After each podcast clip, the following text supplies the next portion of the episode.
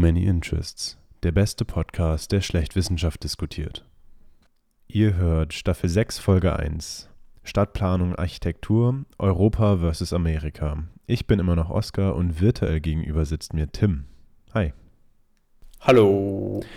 Hallo Tim. Also, wir haben eine neue Staffel. Wir sind in Staffel 6 angekommen. Unser Triplex der letzten äh, zwei Staffeln, inklusive dieser jetzt. Äh, er piekt sozusagen. Er äh, kommt nun zum geplanten Ende. Und äh, wir beenden das Ganze, sagen wir mal, diesen Triplex. Wer, wer, jetzt nicht weiß, was ich meine, ganz, ganz klar natürlich vor zwei Staffeln erstmal reinhören. Ähm, und wir reden über Stadtplanung und Architektur. Und ich muss sagen, es ist ein Thema, auf das ich mich schon echt sehr lange freue, weil ich das sau geil finde und einfach extrem spannend. Und äh, wir haben auf jeden Fall schon eine super Foundation, eine super Basis gelegt, sozusagen, äh, die, ja, die, das Grundgestein gelegt für unsere Staffel, die wir jetzt äh, über verschiedenste Themen in diesem Bereich reden können. Ähm, wir haben ja schon über Energie geredet, wir haben jetzt über IoT geredet und wie das alles dann noch in Stadtplanung reinkommt, darüber reden wir ja auch noch. Aber heute geht es erstmal um Europa versus Amerika.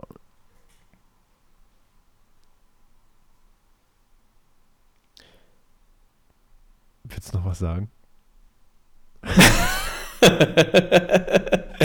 es geht mehr um die, was heißt mehr, es geht um die Unterschiede, oder? Zwischen den Stadtplanungen von Amerika und Europa und wie die Städte aufgebaut sind, wie sie angelegt sind und warum das eine mehr oder weniger sinnvoll ist als das andere. Ja, genau. Darüber reden wir heute.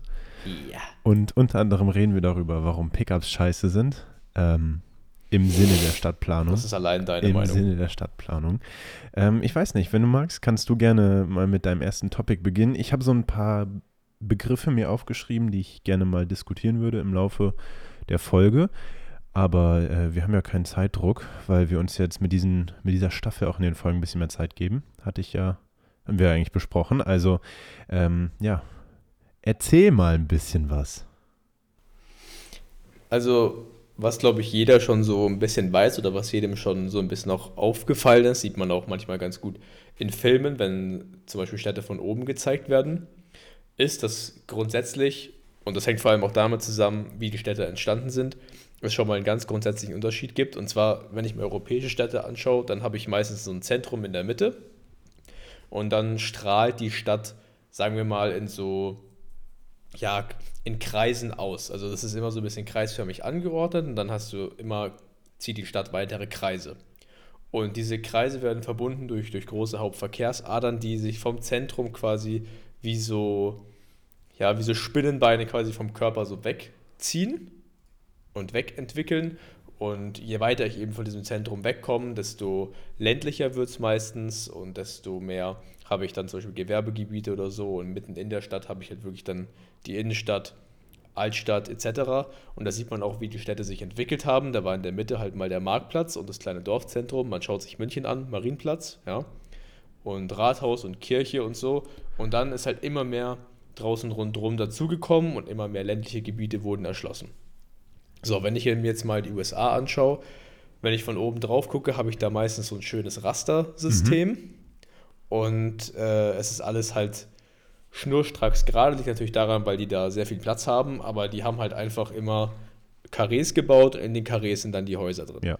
Und das ist alles immer so nach einem Vorbild quasi hingekleistert. Und das kommt auch vor allem daher, weil viele Städte in den USA planmäßig angelegt worden sind. Das heißt, da hat man sich überlegt, okay, wir wohnen jetzt gerade hier und wir möchten gerne eine Stadt bauen. Da sollen so und so viele tausend Menschen wohnen. Und dann hat man eben einfach so ein Rastersystem angelegt. Und ähm, das ist halt, also auf der einen Seite ist es infrastrukturtechnisch mega ineffizient und auf der anderen Seite sieht es natürlich auch alles gleich aus. Und es ist auch äh, tatsächlich ein bisschen komisch, weil wenn du beispielsweise später nachts von einem Abteil der Stadt sozusagen, also von einer Zone der Stadt in die andere möchtest und äh, naja, die ganzen Shops jetzt schon zu sind, also die ganzen Läden sind schon zu und es ist halt nur ein bestimmter Teil, in dem die Läden geplant wurden, äh, in dieser Planstadt. Ne? Das ist ein einer der Begriffe, die ich auf jeden Fall hier mal besprechen wollte, Planstadt, äh, dann kann es halt sein, dass da einfach alles nix ist äh, und du dich da auch ein bisschen unsicher fühlst. Vor allem eventuell auch Frauen, gerade im Dunkeln. Das ist ja, ähm, denke ich, kein großes Geheimnis, dass man als Frau jetzt nicht unbedingt gerne durch verlassene, dunkle Nachbarschaften läuft. Ähm, aber auch, gut, auch als Mann ist es ja vielleicht, gibt es vielleicht schönere Dinge, ähm, beispielsweise durch eine belebte Innenstadt zu laufen, wie man es in äh, Europa oder auch äh, Deutschland gerade ganz, ganz viel schafft. oder eben auch tut, wenn man nachts durch die Gegend äh, flaniert. Das ist ja eine Sache, die du eher selten tust, ne?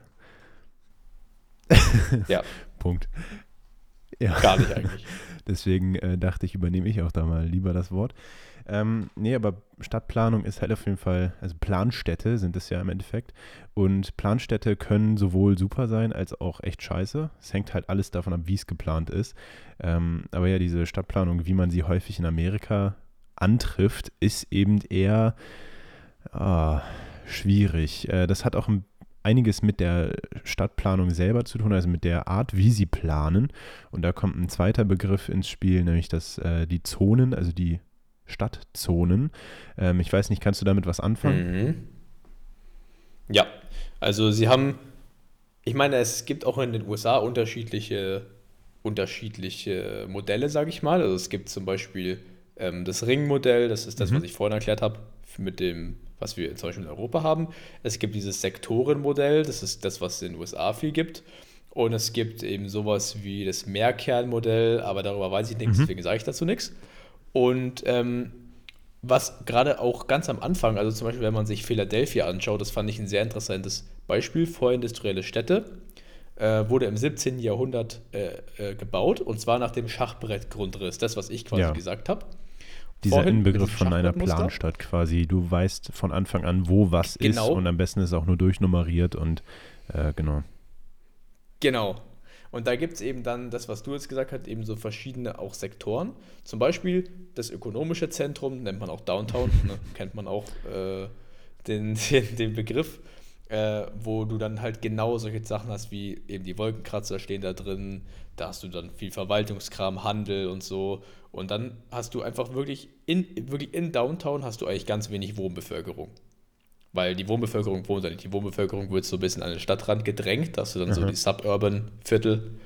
Und äh, dann hast du so ein bisschen zwischendrin, hast du so dann in der Kernstadt quasi deine funktionale Aufteilung. Das heißt, es gibt da mal ein Kongresszentrum, es gibt Hotels, es gibt ein paar Behörden, es gibt vielleicht noch ein paar Luxuswohnanlagen, aber sehr viel mehr ist da nicht. Und dann hast du außerhalb der Kernstadt diese Außenstadt und dort hast du dann ja diesen suburbanen Bereich, wo du quasi dann die, die, die, die Wohnviertel hast und so und dann eben so Edge Cities, also ganz am Rand nochmal so kleine Städte quasi, äh, die so kleine Ortschaften, die sich entwickeln.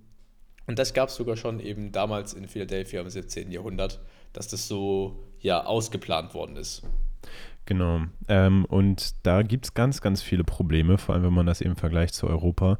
Äh, ich würde nur kurz ein paar Begrifflichkeiten dazu sozusagen mal ansprechen. Und zwar ist es eben diese super krasse äh, Segregierung. Ist es ein deutsches Wort? Ich weiß Segregation, nicht. Äh, die ja. Segregation, also das, das Teilen von diesen verschiedenen Zonen. Und äh, darauf, wenn man, wenn man mal drüber nachdenkt, äh, ergibt das im Sinn einer Stadt als ein, ja, eine Gemeinde sozusagen, als ein Ort, wo Leute zusammenkommen und leben, äh, eigentlich gar nicht so viel Sinn. Äh, vor allem, wenn man bedenkt, wie es in Europa läuft und wie viel besser es auch ist. Aber in Amerika ist es eben sehr, sehr krass äh, alles durchgeplant und man hat eben äh, viele äh, Reglements, was man wo bauen darf. Beispielsweise gibt es dann Industriebereiche, da darfst du zwar dein Haus hinbauen, ähm, gut, da will aber nicht wirklich jemand ein Haus hinbauen, aber da darfst du gar nichts an Industrie hinbauen, da darfst du vielleicht ein paar Läden reinbauen. Äh, dann gibt es halt Ladenbereiche, da kannst du rein theoretisch wohnen, aber eigentlich ist das hauptsächlich für, für Läden und sowas. Und das hängt dann halt auch davon ab, wie ähm, diese, diese Zonen geplant sind. Es gibt eben ähm, nicht hierarchische und hierarchische äh, Zonen. Konzepte sozusagen, also das sind so ganz grundlegende ähm, Begriffe davon. Hierarchisch bedeutet, man hat eine Wohnzone, eine kommerzielle Zone und eine industrielle Zone.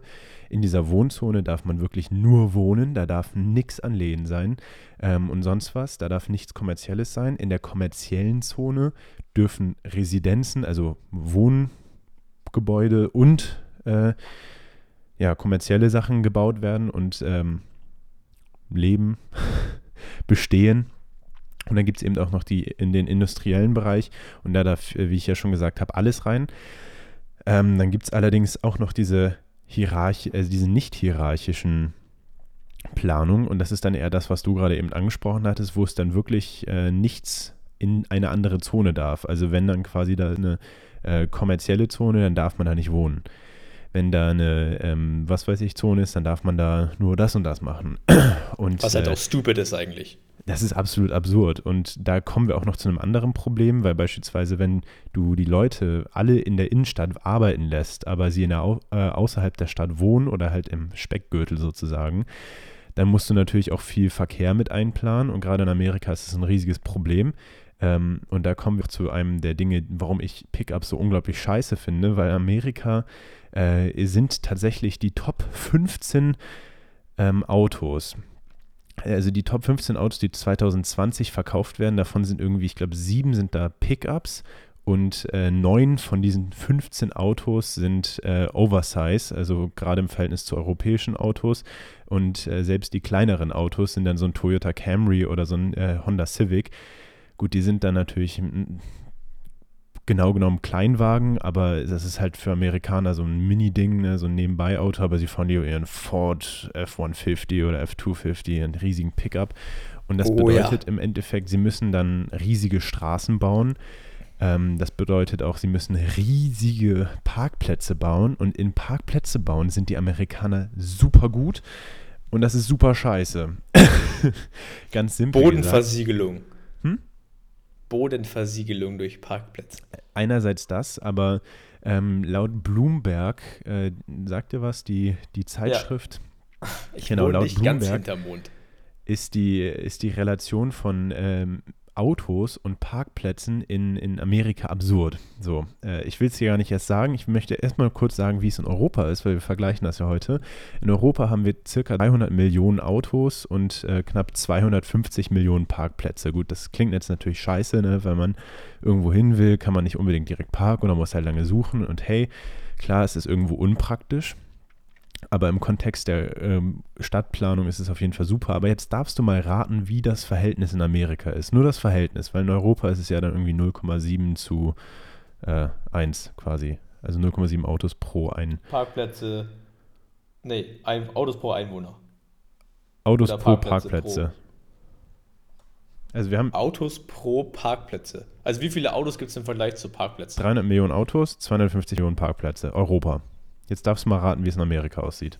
Da können ja nicht mal alle gleichzeitig parken. Ja, ja, ja, gut, du kannst ja privat parken. Also Privatparkplätze okay, Also jetzt. ich sage, ich tu, also nur um das Verhältnis aufzuzeigen, ich sage jetzt mal, es gibt 100 Autos in Amerika, ja. Mhm.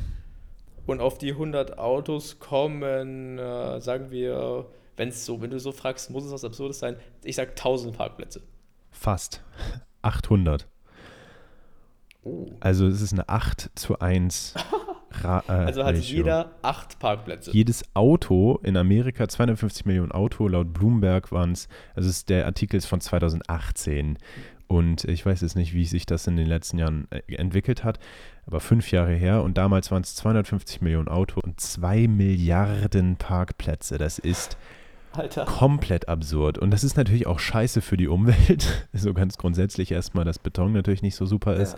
Ja. Ähm, und naja, es ist halt unter anderem in meinen Augen einfach eine Problematik mit den Autos, die dort gefahren werden, weil halt alle einfach riesige Autos fahren. Deswegen bedeutet größere Straßen, äh, größere Parkplätze, weniger Platz für Menschen auch. Gut.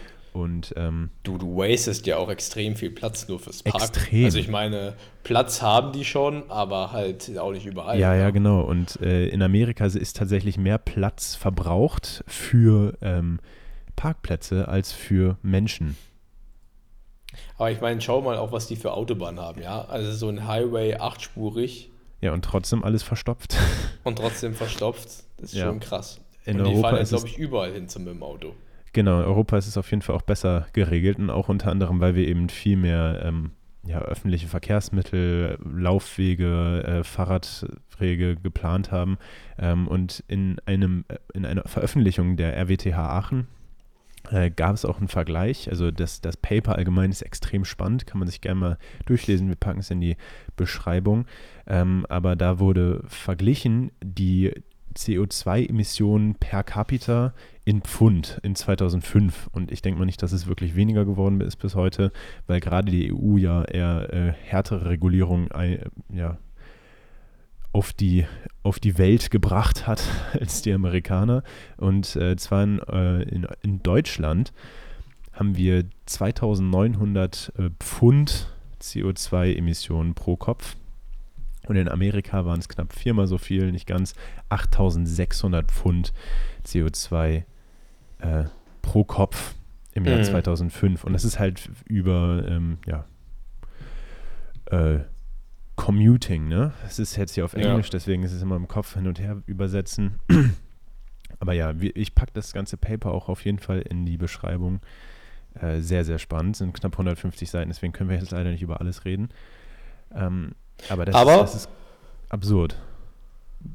Was ich auch spannend finde, weil du es auch gerade gesagt hast, also sagen wir mal, du wohnst jetzt irgendwie im, im suburbanen Raum, ja, in den USA und mhm. fährst mhm. zu deiner Arbeit in die Stadt dann musst du natürlich auch in der Innenstadt die, die entsprechende Infrastruktur haben, verkehrsmäßig, dass du da die Leute durchjagen kannst. Und wenn ich jetzt mir so amerikanische Großstädte, Washington DC oder äh, New York angucke, da hast du ja wirklich teilweise drei, vierspurige Straßen in der Stadt.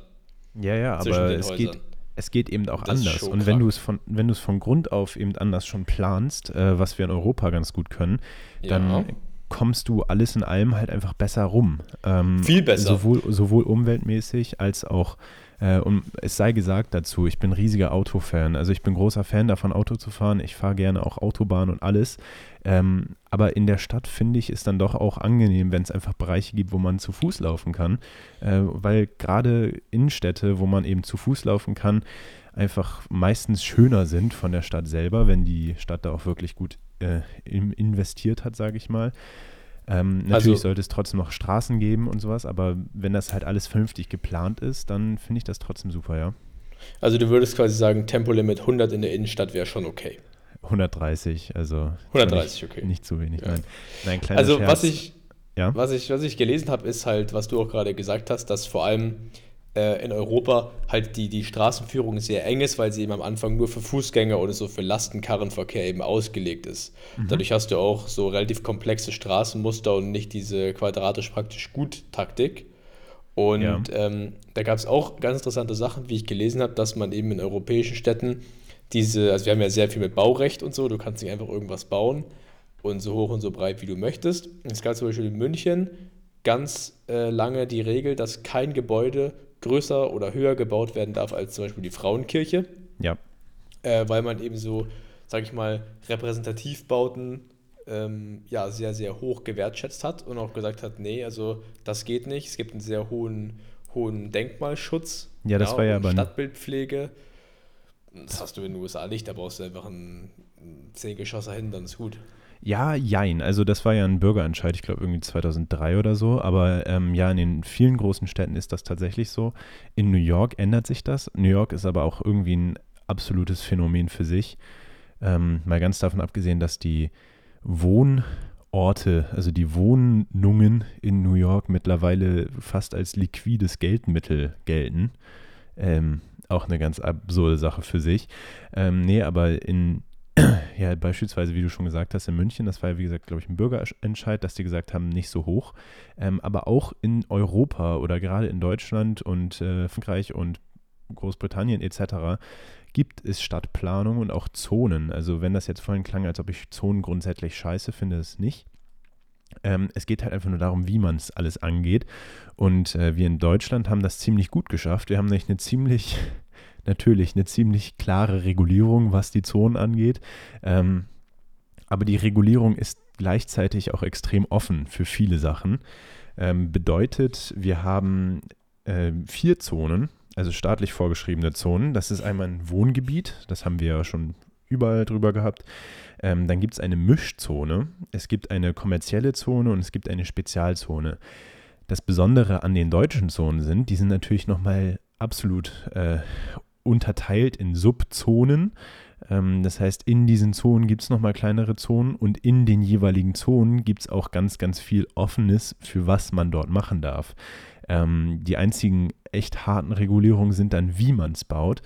Aber was du in dem Gebäude machst, dem, also dass du dort baust, das ist äh, rechtlich gesehen, solange du dich im Grünen befindest, natürlich äh, eigentlich relativ egal. Das bedeutet faktisch jetzt, du könntest rein theoretisch in eine Residenzen, äh, also eine Wohngegend in Deutschland, könntest du eine kleine, eine kleine Fabrik bauen, wenn du das Land hast und es schaffst, dass es ähm, ja umwelttechnisch und so natürlich, da gibt es dann wieder Regularien, aber rein theoretisch könntest du eine kleine Fabrik reinbauen und dann da drin am einen Tag Fahrräder herstellen, am nächsten Tag Flugzeugteile und am übernächsten Tag äh, Fake Nike-Schuhe. Also gut, Fake vielleicht nicht, weil dann gäbe es wieder andere Gesetze in Deutschland, die das regulieren.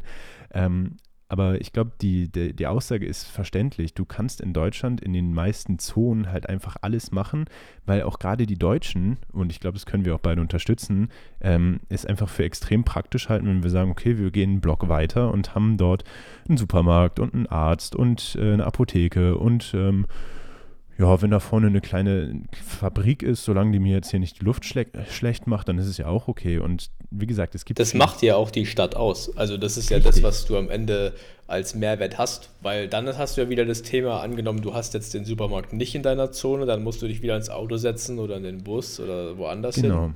Und du brauchst ja auch, ich meine, das ist ja auch ein Faktor, der eine Stadt äh, als, als, als Leben, Leb, mit hoher Lebensqualität ausstattet. Ja? Wenn du als Bewohner dort Supermarkt und Ärzteversorgung, Kinderbetreuung, alles äh, in greifbarer Nähe hast, dann ist es auch was, was einen Ort attraktiv machen kann oder eine Stadt. Ja, genau. Und ähm, in Amerika ist es dann beispielsweise, also jetzt der direkte Vergleich für einen bestimmten Fall. Sagen wir, du kaufst in Deutschland ein Haus in einem äh, Wohngebiet und ähm, hast jetzt deine Apothekerlizenz, ich kenne mich da nicht genau aus, ist jetzt nur fiktiv, äh, eine Apothekerlizenz und möchtest da jetzt eine Apotheke in deinem Erdgeschoss aufmachen ähm, und hast auch die Zulassung, dass du da umbauen darfst, was du willst, weil das ändert nicht groß was und bla bla bla.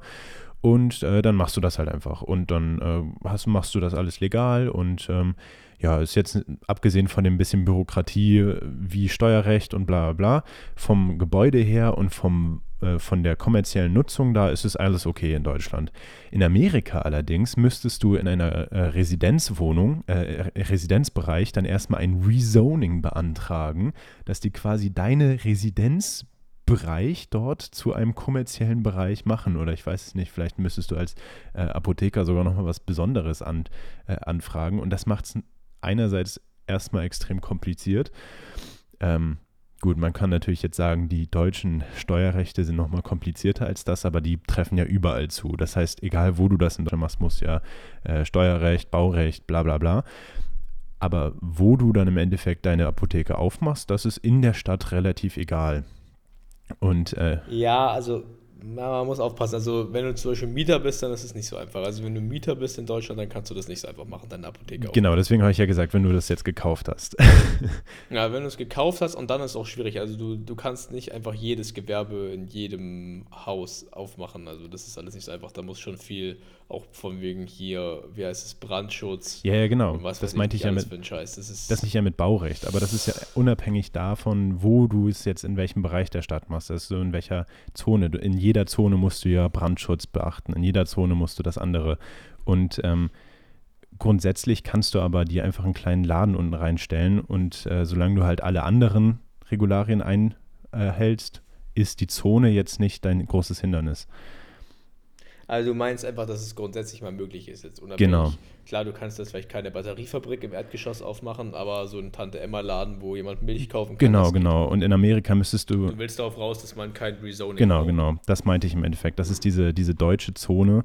Ähm, aber ja, dass man in Deutschland, was Baurecht angeht, echt extrem viele Hürden hat. Ähm, ja, ja, das ja. wissen wir, denke ich, beide. Äh, ich, andere Thematik... Ähm, ja, wir haben in, in, in Deutschland, beziehungsweise in den, nicht in Deutschland, in äh, Großbritannien ist es dann nochmal anders gelöst.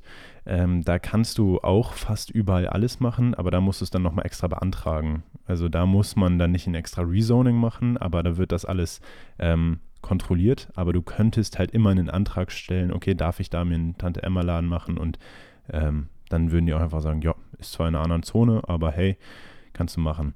Und klar, da gibt es dann auch wieder Baurecht und etc. und bla bla bla. Ähm, aber da sind die Zonen, Zonen dann zwar äh, quasi gegoverned, äh, aber nicht komplett exklusiv für manche Sachen. Und äh, grundsätzlich sind Zonen auch gar nicht, beziehungsweise sind auch Planstädte gar nicht so schlecht. Ähm, es hat alles Vor- und Nachteile, aber der Begriff Planstadt beispielsweise, der kommt nicht ursprünglich, aber einer der großen wichtigen Leute im, im Kontext dieser Planstadt ist tatsächlich Ildefonse Cerda. Ach, der. Und den Namen, den, genau, den Namen habe ich jetzt auf jeden Fall komplett äh, falsch ausgesprochen. Das ist allerdings der äh, Stadtplaner im äh, 19. Jahrhundert in äh, Barcelona. Und äh, in Barcelona gibt es eben einen ähm, Stadtteil, der komplett durchgeplant ist, wie so eine, wie so eine Planstadt, wirklich mit äh, Rastermuster und dass du da alles gleich groß hast und äh, sonst was. Und zwar ist dieser Ildefons Zerda damals auf ein Problem gestoßen. Was heißt, er ist auf ein Problem gestoßen? Die Stadt ist auf ein Problem gestoßen, dass sie da extrem ja, schlechtes, also schlechtes Wasser hatten, Überbevölkerung, dann gab es Cholera und alles. Und die Stadtmauern zu der Zeit wurden eben äh, abgerissen. Und der Ildefons Zerda hat dann tatsächlich so eine Planstadt konzipiert, ähm, aber auf eine Art, dass es tatsächlich heutzutage noch nutzbar ist, beziehungsweise mittlerweile muss da auch ein bisschen was dran gearbeitet werden. Daran, darauf komme ich gleich nochmal. Aber er hat im Endeffekt eben diese Planstadt gebaut und äh, unter anderem achteckige Kreuzungen. Das ist in dem Sinne ganz witzig, weil er hat äh, quasi die Stadt für Autos gebaut, obwohl es damals noch keine Autos gab. Und ähm, eine andere Sache, die bei ihm auch wichtig war, ist, dass er eben gesagt hat, okay, in jedem Bereich dieser Planstadt können ähm, alle Klassen, also alle gesellschaftlichen Klassen wohnen und äh, überall dürfen auch Läden aufgemacht werden und sonst was. Also der hat auch quasi dieses Vermischen, was ich gerade auch schon angesprochen hatte, ähm, von vorne hinein in die Stadt eingeplant, um eben sowas zu umgehen, beziehungsweise nicht mal unbedingt um das zu umgehen, sondern einfach, ähm, weil er vor, weit, weit genug vorausschauend war, um zu merken, okay, vielleicht ist so eine super klare äh, Segregation, Abtrennung der Zonen gar nicht so schlau. Und ähm, diese achteckigen Kreuzungen kommen allerdings heute äh, eher nicht so gut für die Stadt selber ähm, raus, weil, naja, ist gut für Autos und äh, Barcelona hat ein extrem großes Problem mit schlechter Luft und das schon seit langen, langen Jahren. Sprich, seit 2013 haben sie jetzt ein neues Projekt aufgesetzt und das nennt sich äh, Superblocks. Es gibt da auch einen spanischen Namen für, aber einfach im Sinne unserer aller äh, Ohren, sage ich den jetzt nicht auf Spanisch. Ähm, dieser Superblocks oder Superblöcke äh, Konzept nimmt im Endeffekt neun von diesen ähm, Blöcken, die bereits bestehen. Ich glaube, das kann man sich gut vorstellen, wenn man sich einfach so, ja, so eine Stadtplan vorstellt. Dann hat man da neun Blöcke, die dann in einem 3x3 Raster stehen und das sind ungefähr 400 mal 400 Meter, wenn man jetzt in tatsächlichen Dimensionen spricht. Und äh, einer von diesen 3x3 Blöcken wird dann zu einem Superblock. Und in diesen Superblocks sind Autos nur sehr begrenzt erlaubt, um eben ähm, viel mehr ja, zu Fu also Fußgänger zu unterstützen, Fahrradfahren zu unterstützen, um das Ganze ein bisschen äh, lebbarer zu machen, sozusagen die Straßen angenehmer, lebbarer zu machen. Und das Curbside Parking, also die, äh, das Parken an der Straße, wurde ersetzt durch unter der Erde Parkhäuser, so Parkhäuser unter der Erde, so das wäre die richtige, der richtige Satzbaum. Und ähm, Du darfst da trotzdem noch reinfahren, allerdings ist dann die Geschwindigkeitsbegrenzung 10 km/h und du darfst da nur rein, wenn du äh, was liefern musst für einen ÖPNV oder ein Anlieger bist. Und ähm, das hat, das hat Effekt, ist in, äh, das ist in Effekt getreten im Jahr 2013.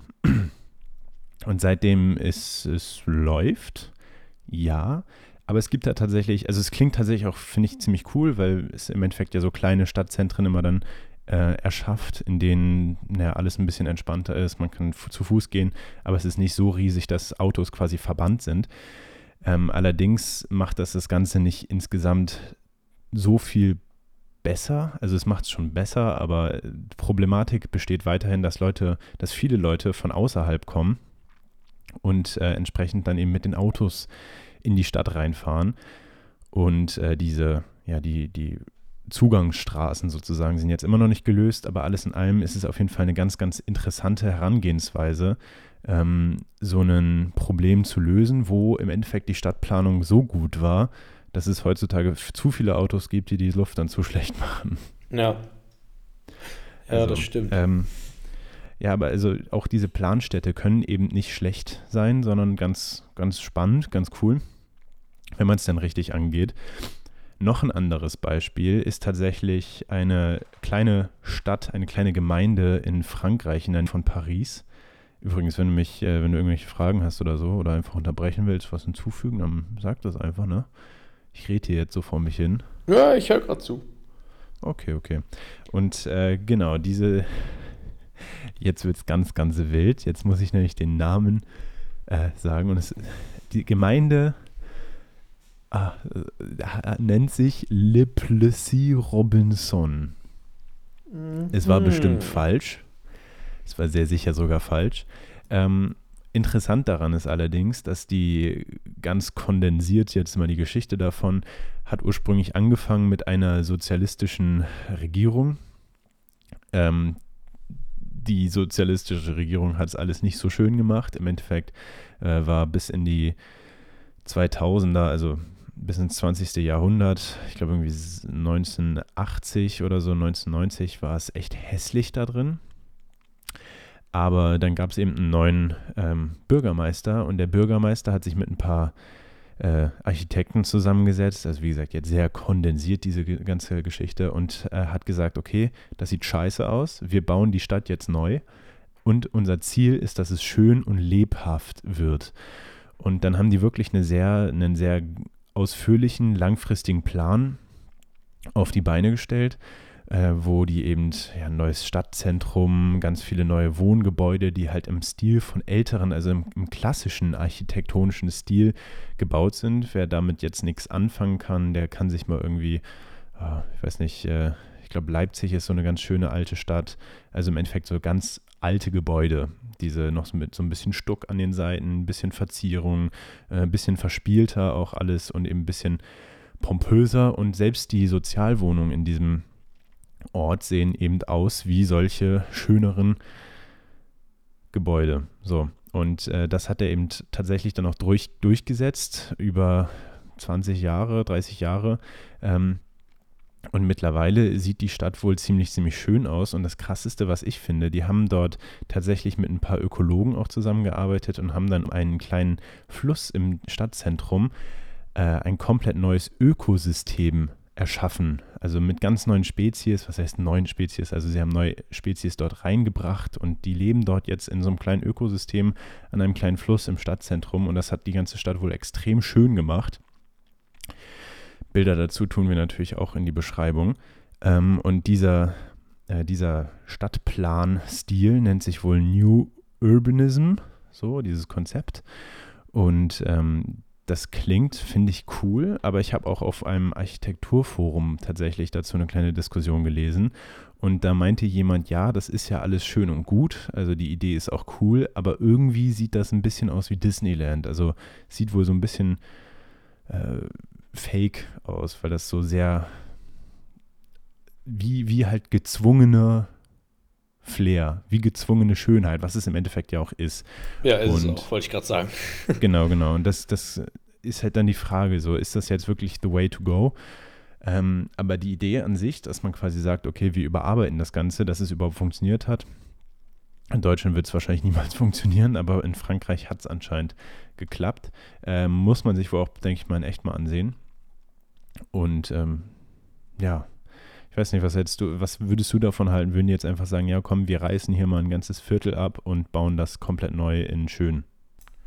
Finde ich gut. Also ich meine, ähm, ich finde es immer gut, wenn man sich überlegt, wie kann man es besser machen, wenn man so die Probleme erkennt und dann, ich meine, jeder kennt es, wenn man fährt an so, an so Wohngebäuden vorbei oder durch Viertel und denkt sich, mein Gott, ist das hässlich, ja.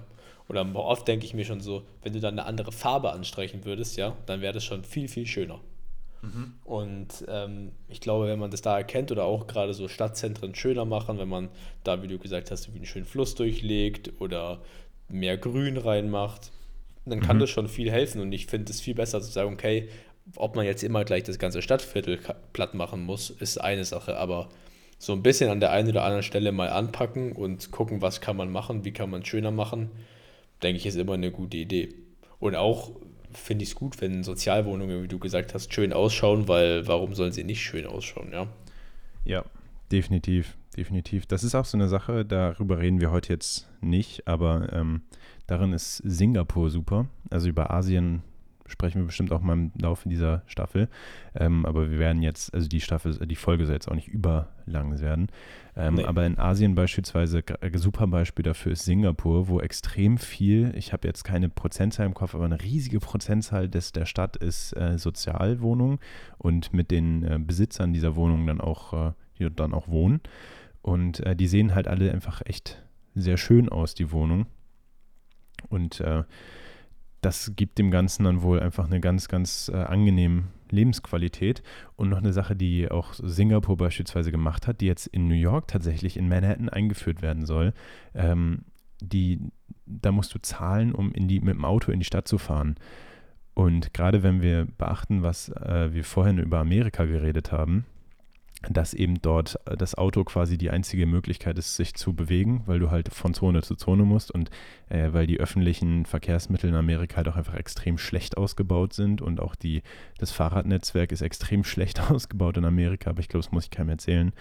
Und ähm, gerade da ist es dann ja eigentlich der Wahnsinn, dass Manhattan jetzt sagt, okay, du musst jetzt zahlen, um in die Innenstadt zu fahren. Also ich glaube, in Singapur sind das irgendwie 23 Dollar, also umgerechnet, die du dort zahlen musst, um im Auto in die Innenstadt zu fahren. Und in ähm, Manhattan, ja, ich weiß nicht, ich fände das irgendwie ganz wild, weil gerade Manhattan, ich weiß nicht, warst du da schon mal? Nee. Also es ist, ich finde die Stadt grandios, absolut, wirklich, wie gesagt, habe ich ja schon gesagt, ein Phänomen. Ähm, aber es ist, sind schon echt extrem viele Autos. Wie halt überall in Amerika, wenn man ganz ehrlich ist.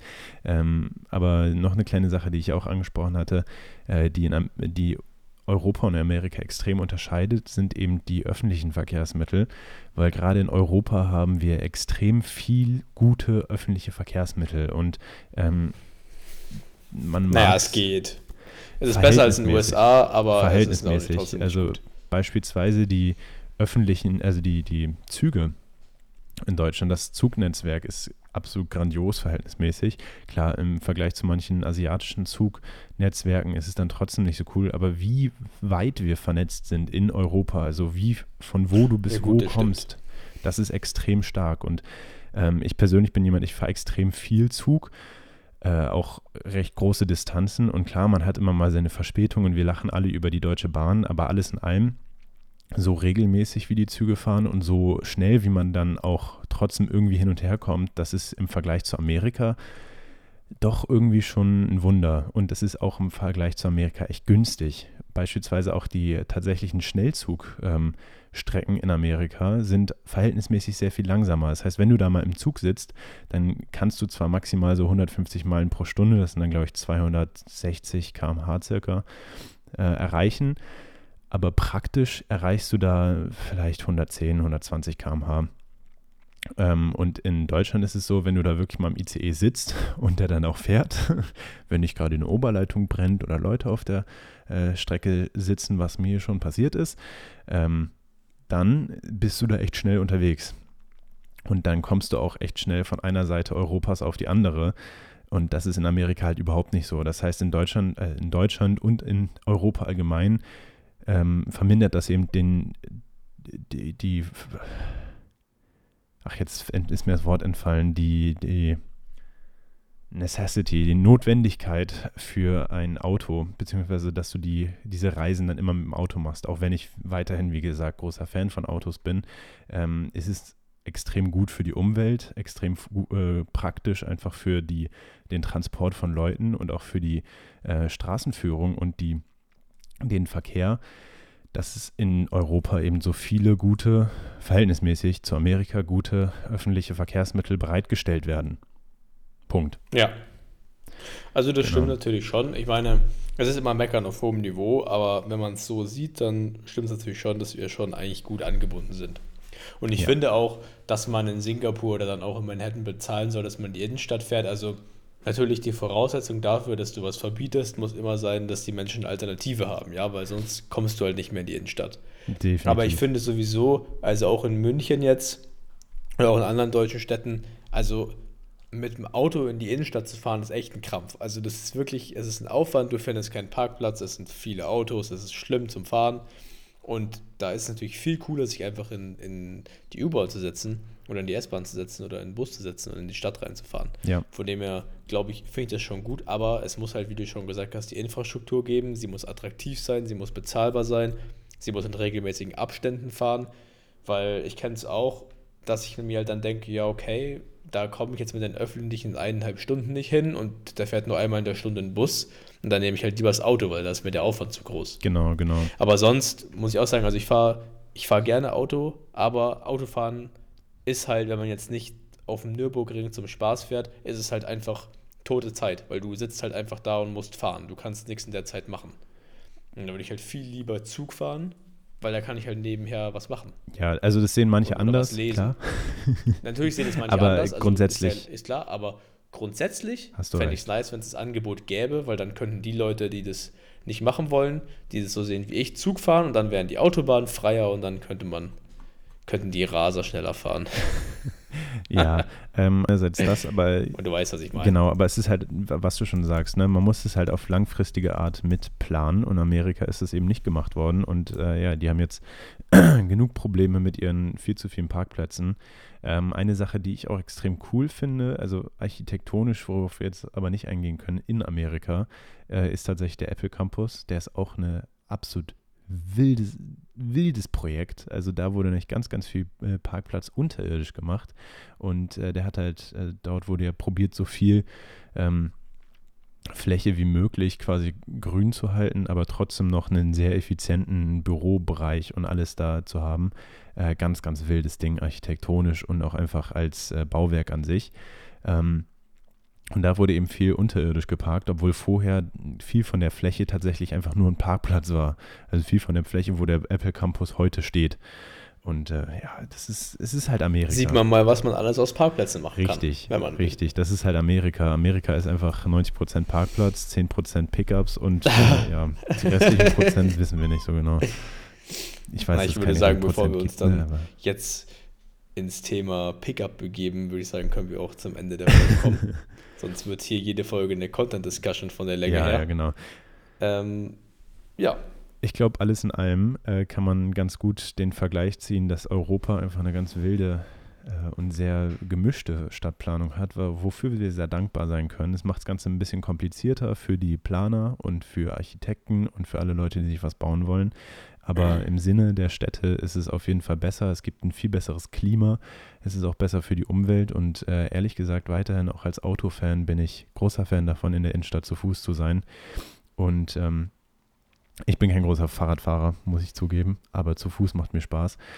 Äh, deswegen, ich bleib weiter schön in Europa. Ähm, und äh, keine Ahnung. Gibt es noch was von dir hinzuzufügen?